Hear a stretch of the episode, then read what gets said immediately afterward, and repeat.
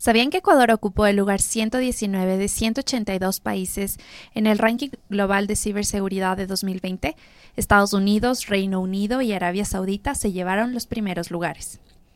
Este estudio midió varios indicadores que tienen las naciones para blindarse y generar mejores condiciones de ciberseguridad en las empresas, el Estado y los ciudadanos cómo hemos mejorado las condiciones de ciberseguridad en el país y principalmente en el sector financiero, que sin duda es uno de los más afectados por los ciberataques.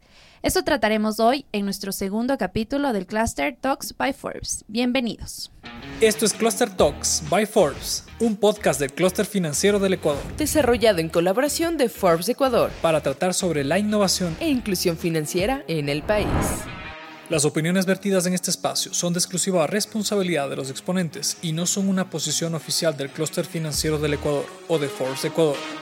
Hola a todos, soy Daniela y hoy hablaremos sobre ciberseguridad y sus principales retos en Ecuador.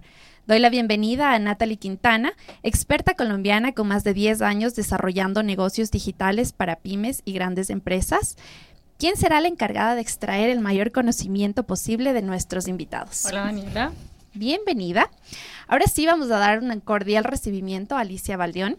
Ella cuenta con más de 10 años de experiencia en la implementación y seguimiento de sistemas de seguridad de la información, gestión de calidad y planificación empresarial para la industria financiera.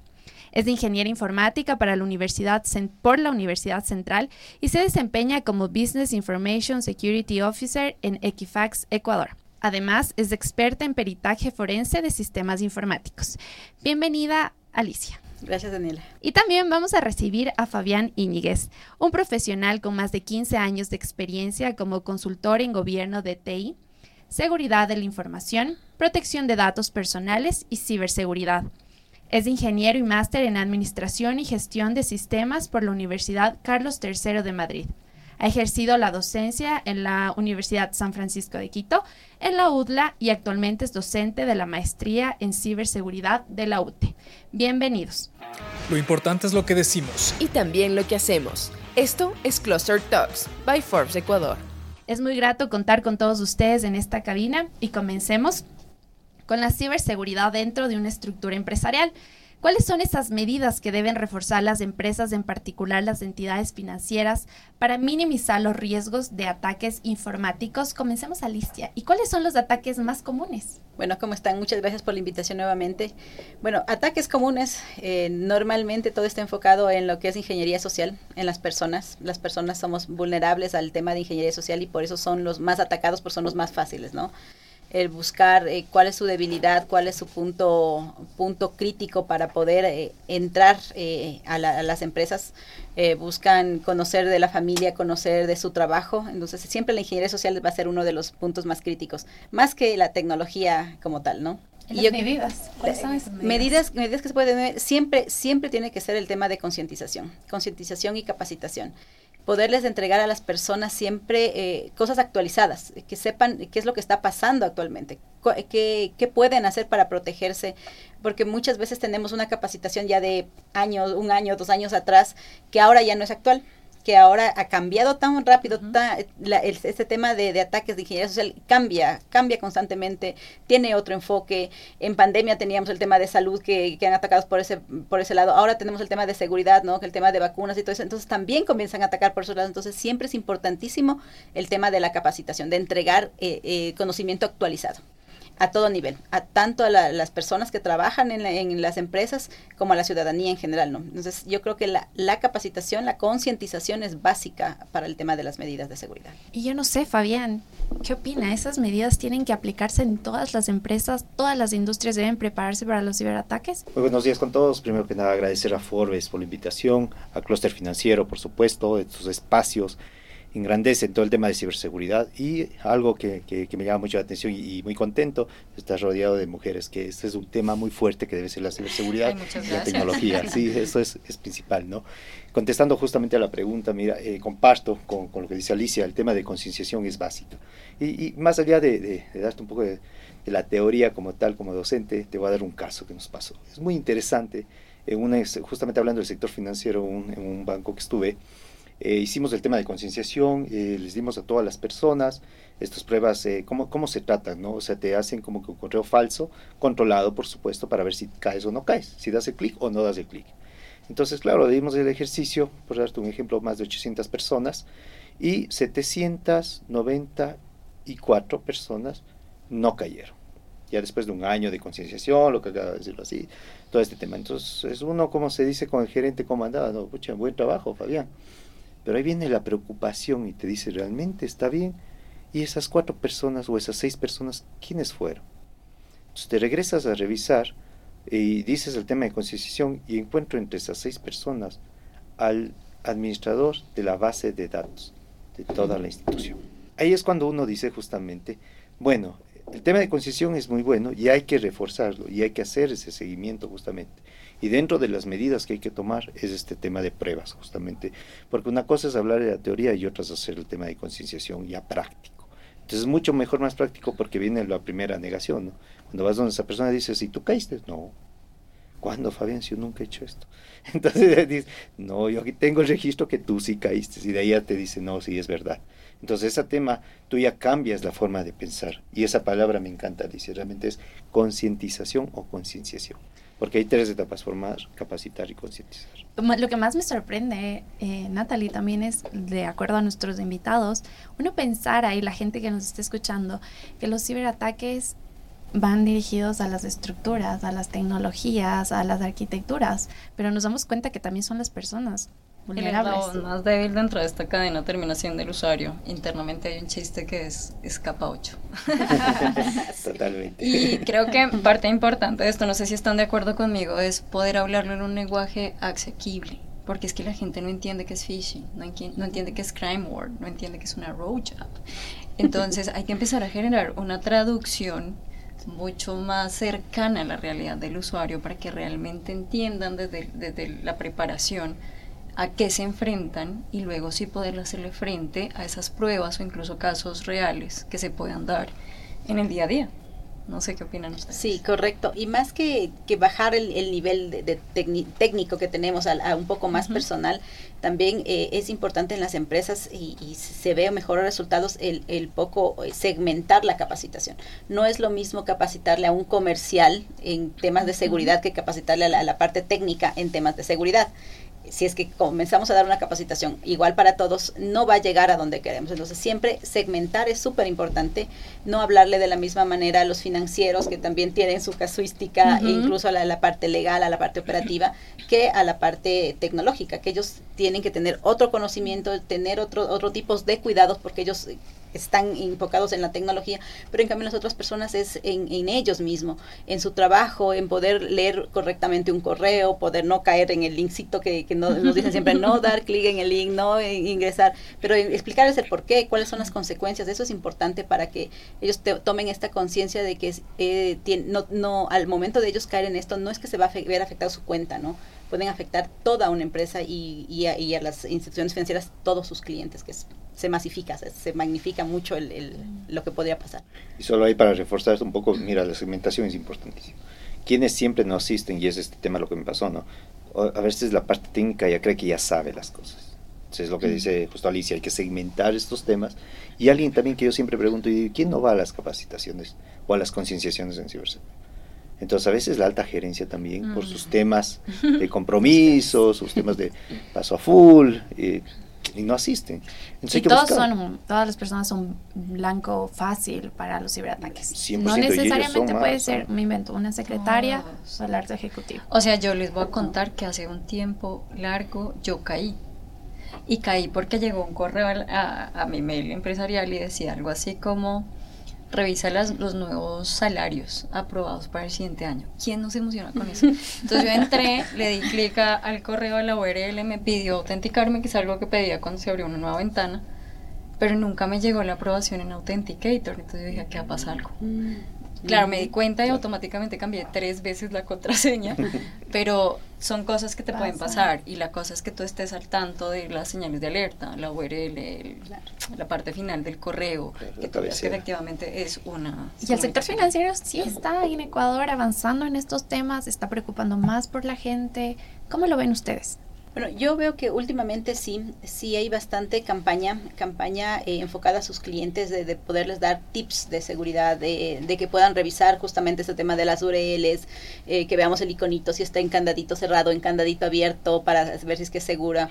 Eh, pero lamentablemente la gente, yo creo que es una cultura, no leemos, no nos gusta leer, y cuando vemos que es muy extenso el texto, eh, solo vemos los dibujitos y como que, bueno, ya ¿qué, ¿qué, dirá el texto? Entonces hay que buscar la manera de en realidad llegar, o sea, llegar a donde queremos llegar con este, estos temas y quizás tiene que ser un poco más gráfico, ¿no? Yo creo que la mayoría de gente somos muy, muy, gráficas, muy visuales y las letras nos cansan. Entonces ahí está, yo creo que ahí está la falla porque hay muchos correos que te llegan con un texto bastante extenso de cosas que hay que hacer y ya no se lee pero si te ponen un dibujito como que dices, ah, ahí algo te dicen y, se toma uno más atención. Entonces yo creo que sí falta ese poquito de, de, llegar un poco más a la gente de manera visual. Totalmente. Sí, en ese contexto yo también te digo, mira, hay, hay muy buenas medidas. Aparte, no te olvides que tienes una superintendencia de bancos que, que justamente tuve el, honor de, de, participar en la última resolución eh, que, que, sacó la super de bancos para todo el tema de, ciberseguridad. Entonces, ahí se, se hicieron un acápite especial para todo el tema de incidentes un capítulo solo para gestión de incidentes. Se ha hecho un acápite también, logramos poner el tema de concesión que hablábamos tanto, y sobre todo el tema de medidas de que los bancos las hacen muy bien. Pero yo también comparto un poco, no hay que saber llegar, yo creo que falta ese plus de cómo llegar al, usuario final porque hace muy bien su trabajo. Tienes, es más, si tú te dedicas un momento a leer los comunicados que te manda la parte financiera, son, son perfectos, son bien, bien realizados. El tema es ya cómo llegar a un joven. Yo hasta te pondría, digo, oye, haz un TikTok. O sea, ya ahora han cambiado tanto los temas eh, digitales que inclusive yo creo que deberíamos llegar ya a algunas audiencias por, dar una marca, ¿no? Pero ahí podría llegar a otros canales digitales también para poder hacer. Y uno de estos... Que ah. consume la gente hoy y desde dónde lo consume, porque es que antes era el radio, el periódico. Google, ahora también ya quedó Google atrás, claro, TikTok, redes sociales, el, Instagram. es súper importante y el canal. Y, y, nuevamente, ¿no? Ese tema de segmentar, porque igual la población no es lo mismo capacitar a una persona de la tercera edad, poderles enseñar y decir qué es lo que tienen que hacer que a los, a los niños, a los jóvenes, ¿no? Eh, en las escuelas también llegar a ese tema de concientización y capacitación es súper bueno. Yo me sorprendí el otro día que mi sobrino cogió el teléfono y me dice, dame tu clave. Y le doy, ¿no? dice, pero ¿por qué pones esa si es tan fácil? Si te preguntan, tú ya sabes. Yo ya, ah, ok, y él ya tiene conciencia, o sea, que bueno, que bueno, tiene conciencia. Me imagino que en la escuela le, le, le, están explicando. Entonces, sí es importantísimo segmentar también en la población y comenzar desde abajo, comenzar desde la escuela, desde el colegio, obviamente las universidades, y también enfocarnos en las personas adultas mayores que también están siendo blanco de, de ese tipo de cosas por desconocimiento.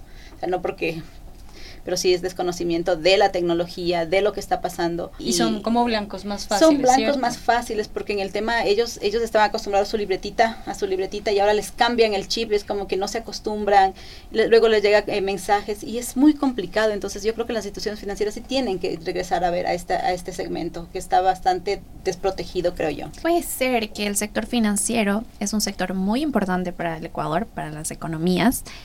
Y también como son fáciles, son vulnerables, ¿qué pasa cuando pasa un ataque? Ellos pueden perder como la credibilidad, la confianza, un usuario normal. ¿Qué pasa si yo uso a mí en el banco, en el banco que yo uso hay un ataque? Por ejemplo, no sé si a ustedes les pasa, pero cuando yo era niña, yo veía una película y aparecía una, una bóveda. Yo decía, esto es un banco, ¿cierto? y entre más grande la bóveda, entonces uno decía, ese banco es más grande y más seguro, ¿sí? Y entonces haciendo un poquito la asociación con el concepto de lo que me genera la bóveda de seguridad y confianza.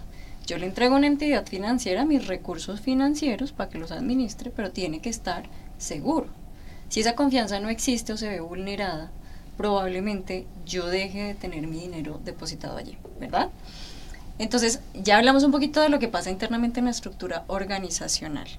¿Qué pasa con estos riesgos externos. ¿Cuáles son esos riesgos externos? Que primero pueden poner en jaque la confianza y la percepción que el usuario tiene de mi institución y luego que puede llegar a afectar eh, como el, proceso de interactuar con los canales que como instituciones nosotros pues, habilitamos para los usuarios finales.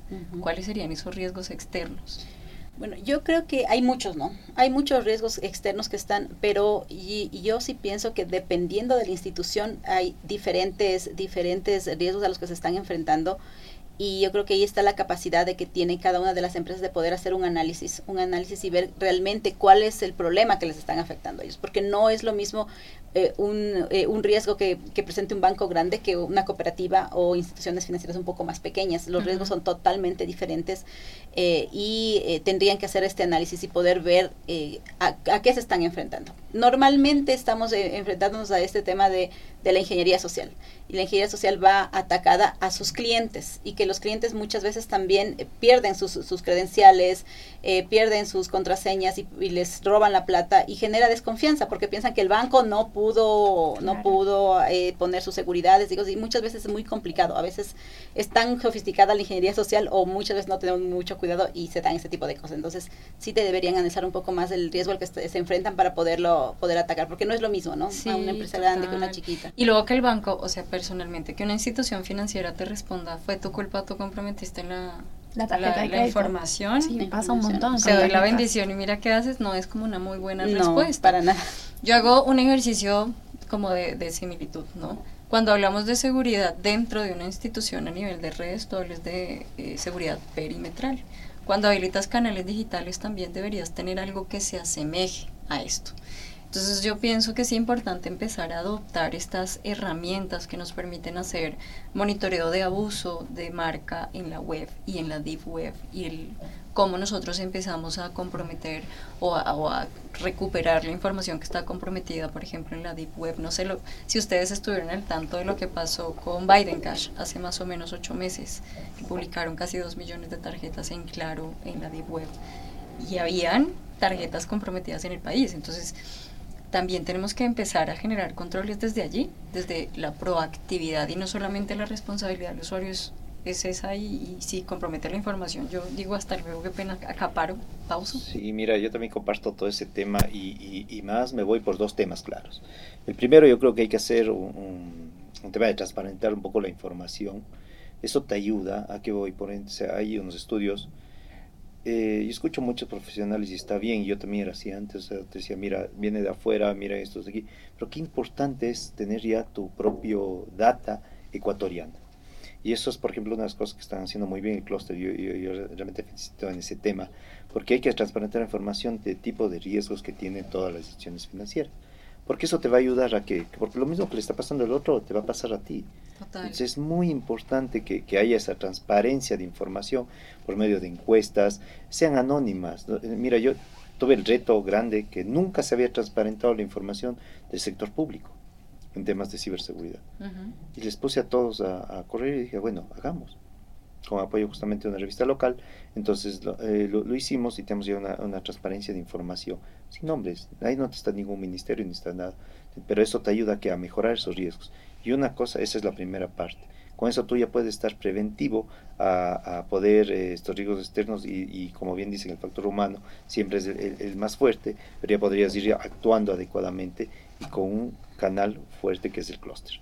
De ahí por otra parte, la, la, otra parte comparto contigo, 100% me ganaste, realmente la protección de marca es vital, vital, vital. Eh, yo recuerdo de una institución financiera que me llamó un amigo, me dijo, Fabián, al día me crean ocho páginas, al día. Digo, no puede ser, mira, ¿qué hago? Entonces justamente digo, digo, tienes que aumentar o ver eh, la protección de marca que sea efectiva y bajar los SLAs. ¿Qué son los? Los tiempos de respuesta inmediata ¿no? que debes dar justamente para, para un servicio. Entonces, en ese contexto es muy, muy importante ver esta protección de marca, qué es para que se entienda un poco más claro, ¿no? Claro. Yo tengo, voy a poner el ejemplo que estamos en Forbes, forbes.com, por poner el ejemplo de la página web. Y mañana por ahí pone Forbes y otra S.com. Y, y, al mismo, a la hora te crea Forbes, pero con J, Forbes.com. O Forbes con, con, B pequeña. O con B pequeña, con las faltas y todo. Entonces, eso es protección de marcas. ¿Qué significa? Que te están queriendo hacer algo, porque ahí te ponen las mismas eh, temas de las páginas web de los bancos y ahí hace la gente, no, pero es mi banco, nunca ve arriba el no dominio. Y ahí claro. y pone tus claves. Ahí eso es protección de marca. Ahí pasa lo que decía Alicia, la gente no lee. No Entonces, lee. como no lee, lo no se dan es, cuenta. Es que hay señales de alerta y hay buenas prácticas que uno tiene que seguir cuando eso sucede. Mirar el candadito, mirar que la URL sea la que uno está llegando o, o, está, digamos, tipeando, porque a veces hay accesos directos. Directos. Protección de marca también es ver qué pasa cómo tratan de manipular tu marca para convencer al usuario de que es el sitio oficial cuando en realidad no lo es. Entonces, hay varios casos. Uno es este, el Cranmore, que son páginas similares. Hoy por hoy hay un caso muy, muy nombrado, digamos, está potencializando y son las aplicaciones que no son fidedignas, que se publican en tiendas no oficiales. Y ahí puedes tener en la aplicación, por ejemplo, infectado con algún virus que puede controlar tu dispositivo. Hay muchos riesgos. Otro caso es eh, la infección de motores de, búsqueda. Entonces ahorita usan Google Ads, esta publicidad que te sale en Google con una URL que no es la de tu institución y te direcciona a una ah. página no oficial y ahí capturan tus datos. No sé qué otros casos podrían uno mitigar con la protección de marca. Eh, bueno, también hay, hay mucho en no solo no solo en el tema de web, sino ya en tema de estas redes sociales, en Instagram, en TikTok, hay mucho mucho que te que ya te hablan, ¿no? Eh, usando este tema de que ya ahora es más hablado, más eh, interactivo eh, y, te, y te van contando historias y al final te ponen un, link que aquí te pueden, te pueden ayudar y te presentan marcas, marcas eh, reconocidas, marcas reales y claro, te mandan a, otros, a otros sitios que no son los que, los que deberían ser, ¿no? Entonces, ese tipo de cosas también se dan, ya no es solo en el, en el Facebook, ya no es solo en el tema del correo, sino ya están usando las redes sociales que están masificadas también para hacer ese tipo de cosas. Y, si quieres, y si quieres ahí, nada más, eh, solo para ese plus de protección de marca, no debe quedarse ahí, debe contratarse o debe verse la forma de hacer la parte de investigación, porque si no se te queda solo en una parte y si no haces investigación y además el take down, ¿no? Porque qué chévere, yo identifiqué 300 sitios, pero vaya y bájelos usted, ¿no? Tienen que ayudarte a desmontar todo eso. Y a veces es bueno ir con terceros, inclusive, mira. Sí, porque la carga operativa al final es altísima, sí. Al final, yo siento, no sé si ustedes opinan lo mismo, eh, el, el, giro de negocio de una entidad financiera es brindar servicios financieros, pero ahorita el riesgo es tan alto que al final hacia atrás terminamos desarrollando dentro de la misma institución una fábrica de software. Un, eh, no tienes Red Team, Blue Team, Purple Team, todos los teams que existen que son un poco los que te ayudan a, verificar las vulnerabilidades que tienes. Y, y, podemos empezar a perder el foco y a ampliar la carga operativa de la entidad. Entonces, tal vez apoyarse con terceros puede ser una buena idea. Y justo pensando en eso también, ¿cuáles son estos actores que están interviniendo más ahora en este contexto actual eh, y están innovando, están eh, transformando el tema de la ciberseguridad en el sistema financiero? ¿Pueden ser las fintech, el futuro de la ciberseguridad para las entidades financieras? ¿Qué opinan? Mira, ahí, a mí ese tema me, encanta. Dale tú, Fabián. Pero mira, eh, fue hace años, hace unos cuatro años, creo, cinco años, justo hice un artículo de, FinTech atado a lo que es ciberseguridad. Está interesante, me gustó, pusieron el reto en, una universidad aquí, lo hicimos ese artículo y tocamos qué debe nomás tener la FinTech. O oh, sorpresa, hace un año, en diciembre del 2022, se aprueba la ley FinTech. Y antes de eso, un asambleísta me dice, Fabián, apóyanos en este tema. Sí, dije, es la oportunidad de meter todo de ciberseguridad para que las FinTech, que son excelentes, pero tienen que tener ciberseguridad. O sea, si una fintech no tiene ciberseguridad, estás diciéndole que justamente tu apoyo, tu músculo, tu fuerza para el sector financiero puede estar desprotegido.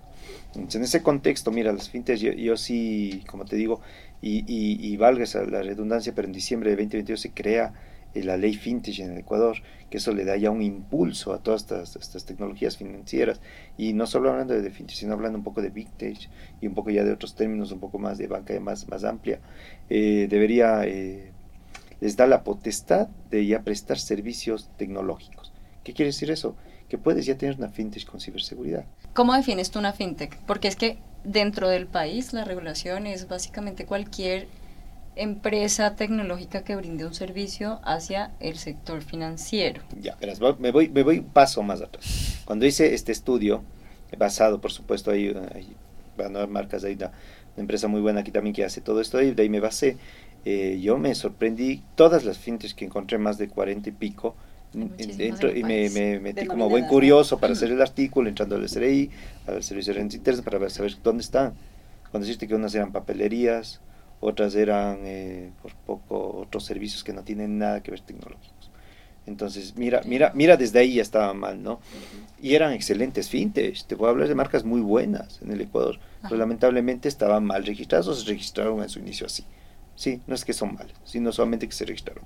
Pero ya desde ahí hay que ir corrigiendo. eso es lo que la ley te, aprovecha. En el artículo 5, si, no, si la memoria no me falla, ahí te dice 5 eh, cómo pueden ser las fintechs. Entonces, no solo son temas tecnológicos, sino hablamos de que puedes darte esta oportunidad de fraude, ¿sí? una fintech para fraude, un fintech para investigaciones, fintech para, inclusive yo te hablaría de protección de datos, ¿por qué no?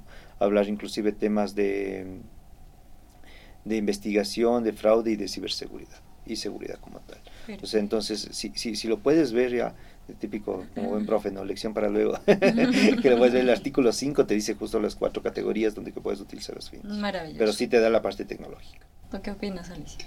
Bueno, yo pienso que puede ser, sí puede ser un apoyo para las instituciones financieras, pero siempre y cuando la institución financiera tenga un, un control adecuado de estas fintechs. Porque ¿qué pasa? Si es que no tengo un control, no tengo una evaluación permanente a estos terceros y por ahí por lo general en terceros es donde vienen los, los ataques, ¿no? De, lo que se conoce en los, en, los ataques que ha habido aquí en las fintes locales ha sido por terceros, no ha sido local, o sea, no ha sido atacado la, la, fin, el, la, institución financiera como tal, sino el tercero. Entonces, al tener yo un tercero, tengo este riesgo. Entonces, tener esta capacidad de la, institución financiera de hacer estas evaluaciones y ver si efectivamente me está brindando el, el servicio que yo quiero como financiera, pero tiene los temas de seguridad súper controlados, va a ser importante porque si no, si yo tengo más riesgo de tener afuera este servicio, lo tengo mejor adentro. Entonces, sí es importantísimo que las instituciones financieras piensen en eso. En el momento de tener yo afuera, tengo que tener un control súper bueno y súper fuerte de ese tercero. Tienes que garantizar medidas básicas de seguridad, o sea, que el tercero cumpla la ley de seguridad de los datos. Y quizás no solo básicas para ellos, porque ellos son los que van a tener capaz todo mi, mis datos, ¿no? Ellos deberían tener más que lo básico, o sea, ya eh, llegar a estándares internacionales, demostrarme que en realidad son fuertes en temas de seguridad para yo poder eh, darles a ellos la gestión, ¿no? Entonces sí, es algo importante. Sí, claro. las fintechs locales probablemente ya estén a ese nivel o por eso nos enfocamos más bien en buscar oferta internacional para garantizar que ese nivel sí está cumpliendo con, con lo que esperamos. Posiblemente por justo lo que leyó Daniel al inicio, el, el, nivel en el que estamos, según las medidas, según los índices que tenemos, posiblemente se piense que todavía no estamos en, en un lugar adecuado como para poderles eh, entregar y darles la confianza y por eso se busca algunas cosas por fuera, ¿no?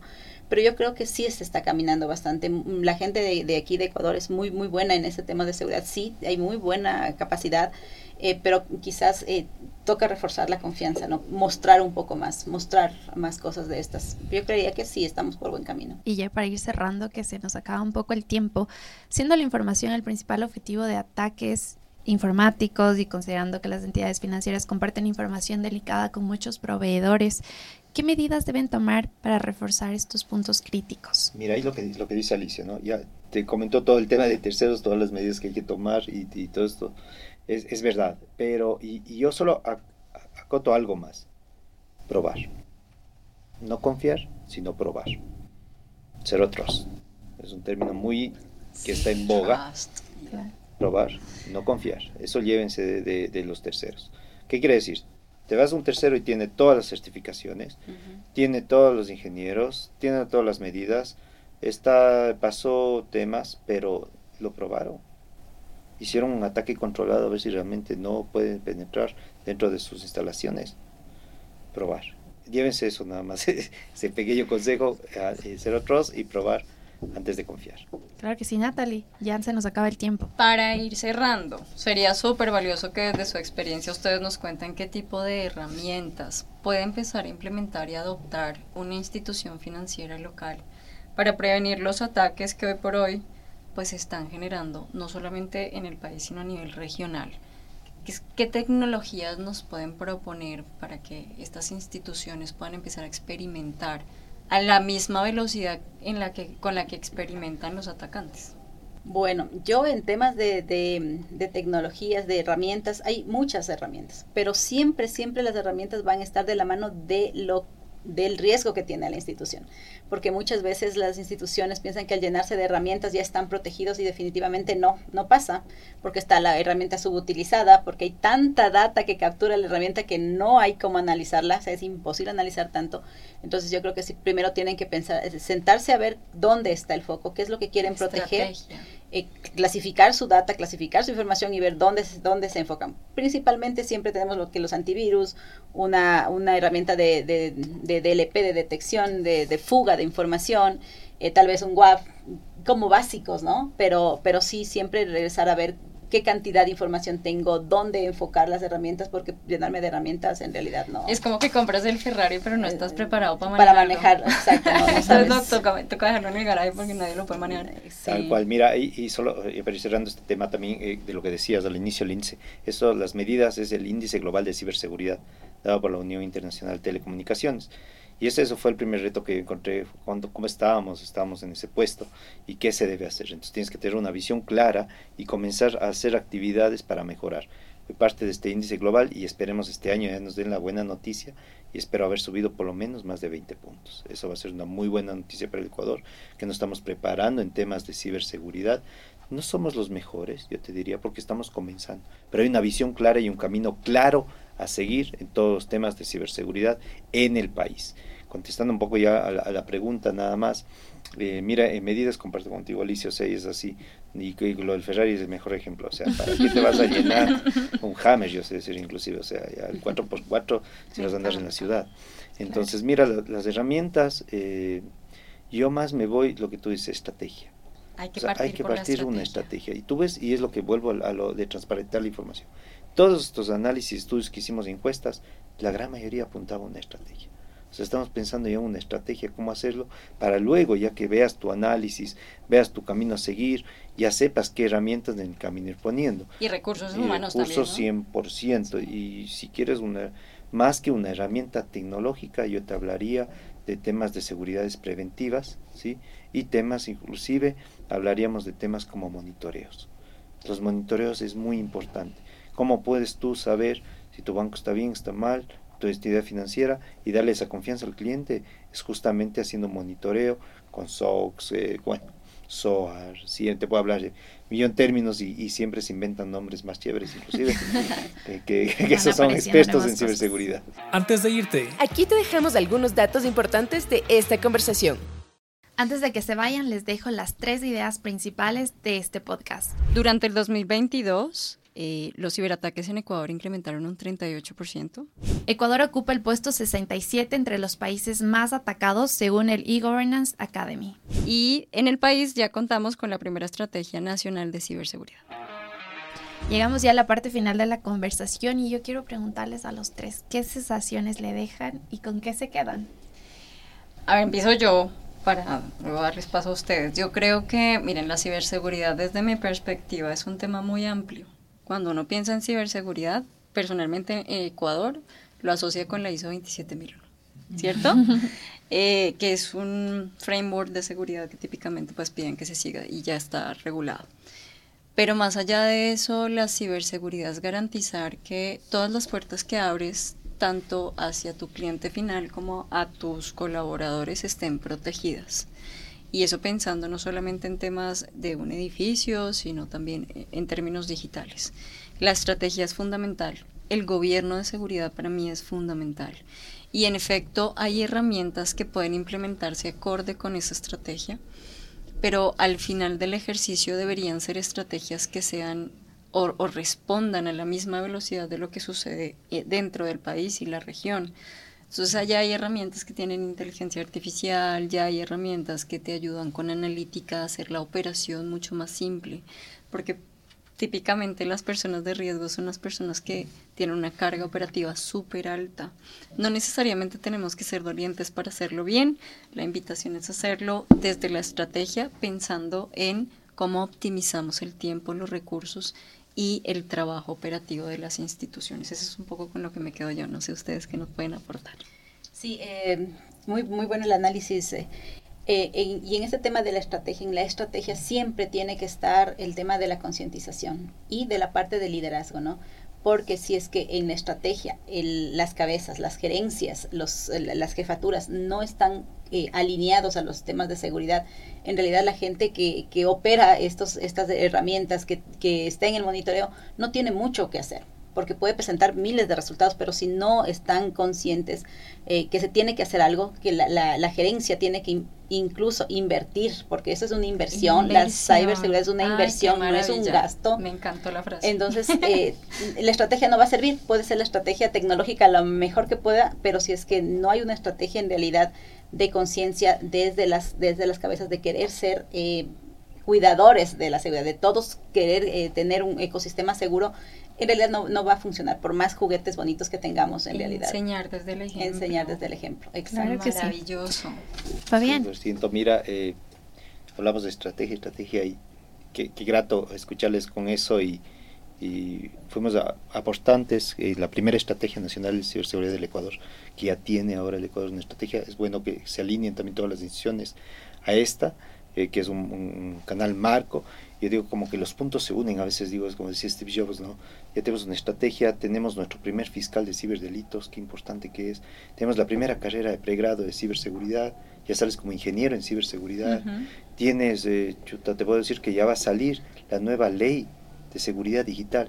Es muy importante que el sector financiero vea, lo pueden ver en la asamblea, está ya, ya pasó el primer debate, ojo, vaya segundo debate, o sea, aquí ya sale esa ley con los nuevos asambleístas, vean cómo está alineado esta estrategia eh, para poderlo eh, impulsar desde el sector financiero. Y algo, yo me quedo con algo eh, y, que debe ser fruto justamente de, toda esta conversación. Tienen que unirse el sector financiero, tiene que compartir la información, tiene que compartir cuando sufre un incidente informático, ¿sí? Cuidando siempre el riesgo reputacional 100%. Yo he estado en instituciones financieras. Pero si tú no compartes estas, estas, estos, estos riesgos, estos incidentes informáticos, ¿cómo te proteges? Si al banco de lado le está pasando lo mismo, y es muy importante que sea canalizado siempre por, ustedes ahora que están en el clúster financiero, es ideal, es ideal que tengan algo que se llama CERT.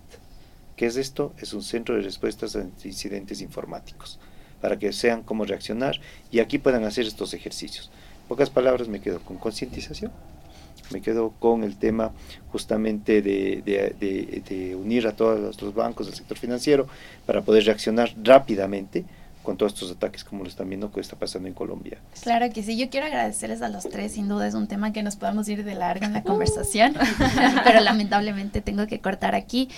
Amigos y amigas, nos encontraremos en las próximas ediciones del Cluster Talks by Forbes, un podcast del Cluster Financiero del Ecuador desarrollado en colaboración de Forbes para tratar sobre la innovación e inclusión financiera en el Ecuador. Muchísimas gracias a ustedes. Gracias a ti. Nos vemos. Forbes. Qué gusto estar con ustedes el día de hoy. Claro que sí. Nos vemos en una próxima ocasión. Soy Daniela y fue un gusto acompañarlos hoy. Muchas gracias. Este fue un episodio de Cluster Talks by Forbes Ecuador. Un podcast del Cluster Financiero del Ecuador. Desarrollado en colaboración de Forbes Ecuador. No olvides suscribirte para poder escuchar nuestros siguientes capítulos. Hasta la próxima. Cluster Talks es un producto de la Mesa de Tecnologías Emergentes del Cluster Financiero del Ecuador.